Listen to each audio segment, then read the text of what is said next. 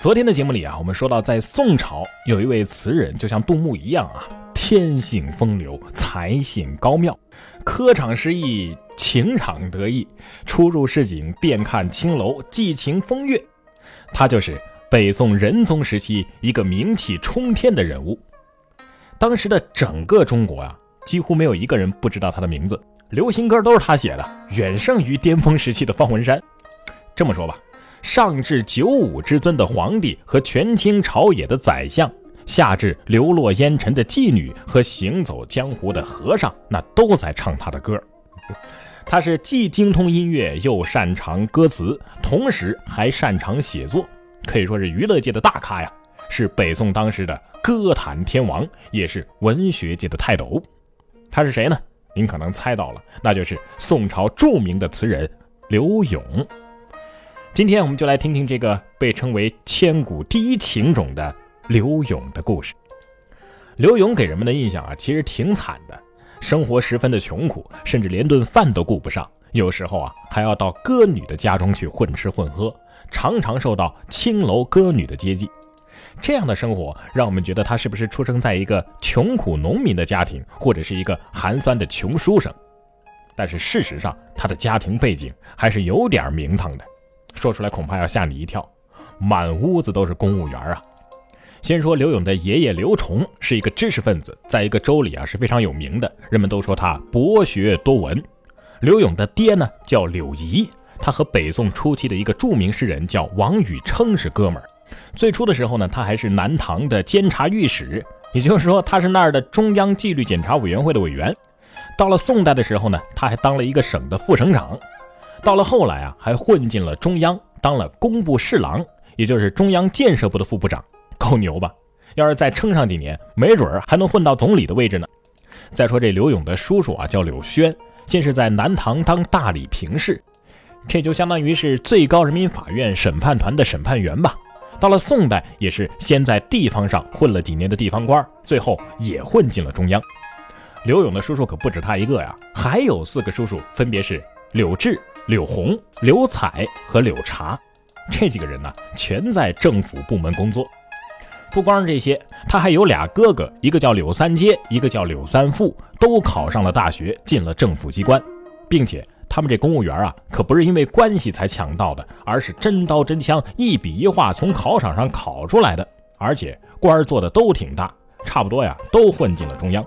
而且就不说这些长辈跟同辈了。就连刘勇的侄子柳琦和他自己的儿子柳睡都考上了大学，而且都做了公务员，最后呢，全都混进了中央。所以说呀，他家里的这些公务员啊，虽然说不全都是中央官员，但是至少是省级的地方官啊，差不多都可以说算得上是副厅级以上的干部。他自己小时候也是个天才啊，几岁就能写诗作文。他爸爸柳仪那个时候作为通判泉州，按照官制啊，是不允许携带家眷前往的。柳仪就无奈地将自己的妻子和儿子刘勇带回福建崇安老家，请刘勇的继祖母于氏帮忙代养，直到至道元年，也就是公元九九五年，才又回到了汴京。所以说，四到九岁的刘勇啊，是在故里崇安度过的他的童年。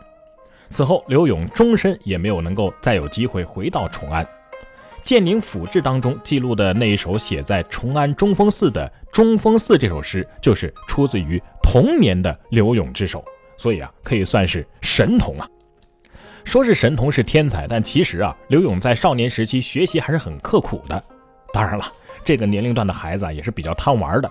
有一次去城里游玩，就遇到了一位让他怦然心动的美女，还挺早熟哈。这个女孩呢，住在离崇安城不远的郊区。父母都是老实巴交的农民，这个女子啊长得是真好看。她经常去山上采花，然后去集市上卖，可以说是勤俭持家呀。自从遇到这个美女之后啊，刘勇的脑子里老是浮现出她的身影。哎呀，真的是变得魂不守舍了。上课的时候什么都听不进去，走路的时候呢，动不动就是一个趔趄，啊，仿佛连路都不会走了。晚上刚躺下去，就有一张面庞浮现出来。哎呀，那叫一个痛苦啊！经过这么一段魂不守舍的日子之后啊，这个小刘勇决定，我还是得去城里去找这个心仪的女子。前面不是说了吗？这个女子经常在城里卖花，于是呢，刘勇情商还挺高啊，就跑去陪她一起卖花。借助这个机会，两个人的感情啊迅速的升温。刘勇呢也非常乐于陶醉在这样的美好的幻想之中。梦想终于变成了现实，在刘勇的一顿强攻猛追之下，终于把这位女子拿下。这位女子就是刘勇的初恋，也是他的夫人嫣然。哎呀，终于抱得美人归了！好家伙，这刘勇高兴的劲儿啊，是没地方释放啊。于是赋词一首：“玉女遥仙配”，以表欢愉。咱们看这词写的啊。自古及今，佳人才子少得当年双关，且嫩香未已，未消得怜我多才多艺。愿奶奶兰心回杏，枕前眼下表于心意。未蒙事，今生断不孤鸢背。什么意思呢？从古到今，难得才子佳人在盛壮之年双美愈合，咱们就这样亲热的依偎着。我发誓，今生今世，咱们永不分开。不得不说呀，有的男人真的是花言巧语，话说的好听，具体怎么做的，那又是另一回事了。咱们来看吧。真宗咸平五年，也就是公元一零零二年的时候，这个时候刘勇啊十九岁，觉得自己哎已经学的不错了啊，婚也结了，总不能生个孩子再去考试吧。这个时候，刘勇风华正茂，意气风发，对前途是充满了无限的希望啊。对于自己的雄飞宇内的明天是毫不怀疑，于是乎满怀着雄心壮志参加了乡试，并且顺利通过。在全家人的热烈庆祝之下，他跨出了故乡的大门，前往东京参加进士考试。乘着小船悠哉悠哉的就来到了杭州。北宋时期的杭州啊，是全国最大的工业城市，也是全国手工业中心和商业中心。杭州就相当于是北宋的上海啊，在这里，繁华的街市和美好的湖山都在等着他。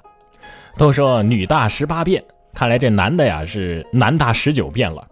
刘勇一到这杭州啊，完全忘了自己此行的目的，很快就被这个花花世界所吸引，听着歌，看着舞，喝着酒，旅着游，这一件一件的呀，全都学会了。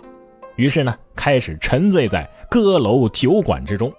那个胸怀大志、发愤图强的刘勇同学早就消失得无影无踪，不是去旅游胜地游山玩水，就是去繁华的街市听歌观舞。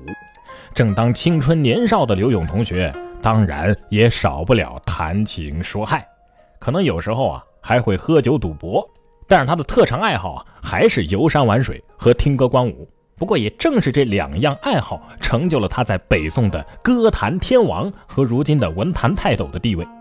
就是在杭州的时候，因为刘勇做了一首词，他就开始名声大振。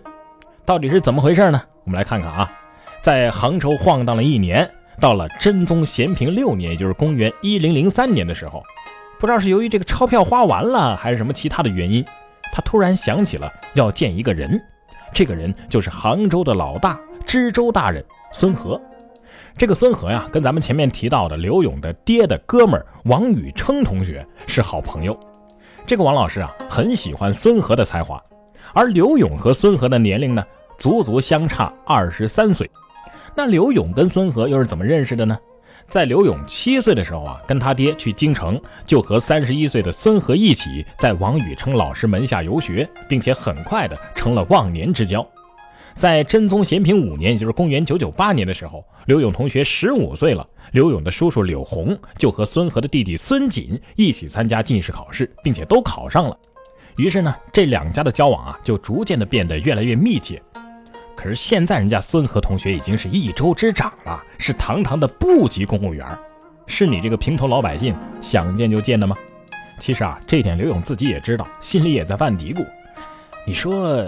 他还记得我刘勇这个同学吗？那时候我才七岁。不过他即使不记得我，也应该记得我老爹跟我叔叔吧。但是我就这么去，总不能两手空空的跑去吧？自己又没有钞票，也买不了啥礼物。对了，老何不是喜欢文艺创作吗？不是也经常哎写写诗词什么的吗？我就为他写一首词吧。于是，咱们的刘勇同学经过认真的思考、反复的琢磨，以磅礴的激情写下了一首气象宏大的《望海潮》。写完之后，那个自我感觉良好啊，于是呢，就赶紧前往孙和家。那么，刘勇同学究竟见没见到孙和呢？他去找孙和又究竟是为了什么呢？